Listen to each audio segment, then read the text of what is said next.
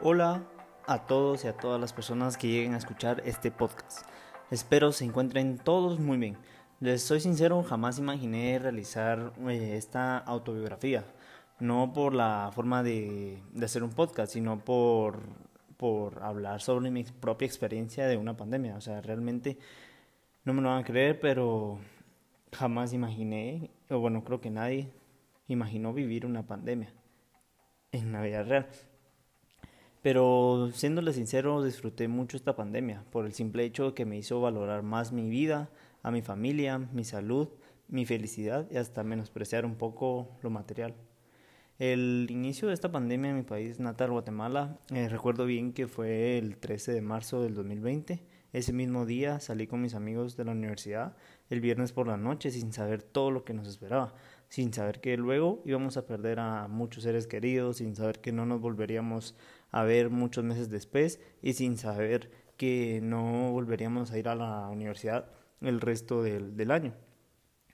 Em, al día siguiente nos llegó un comunicado de la universidad diciendo que tendríamos dos semanas de descanso debido al, al inicio del COVID-19, sin saber que esas dos semanas se convertirían en meses. Jamás me imaginé recibir clases en mi casa, de, especialmente en mi primer año en la universidad, el año que todos esperamos. Eh, jamás me imaginé vivir una pandemia, jamás me imaginé perder seres queridos de un solo.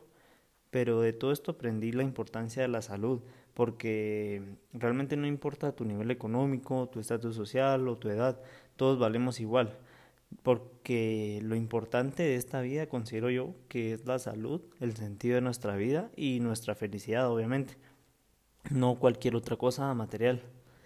Eh, de esta pandemia aprendí demasiado, tanto, tanto, que me la llegué a disfrutar en, de cierto modo y me gustaría compartirles algunas eh, de las cosas que aprendí viviendo esta pandemia mundial llamada COVID-19 y espero les sirva a todos ustedes. Eh, debemos buscar, eh, número uno, debemos buscar y encontrar el sentido de nuestra vida para ser felices y poder disfrutar de este mundo todo lo que Dios tiene para nosotros hasta cuando nos vayamos.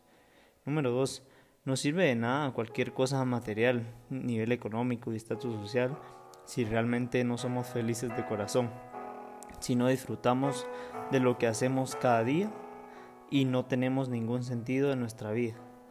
Debemos valorar, número tres, debemos valorar a nuestros seres queridos y perdonar a las personas que nos han hecho daño, porque nadie sabe hasta cuándo estaremos en esta tierra.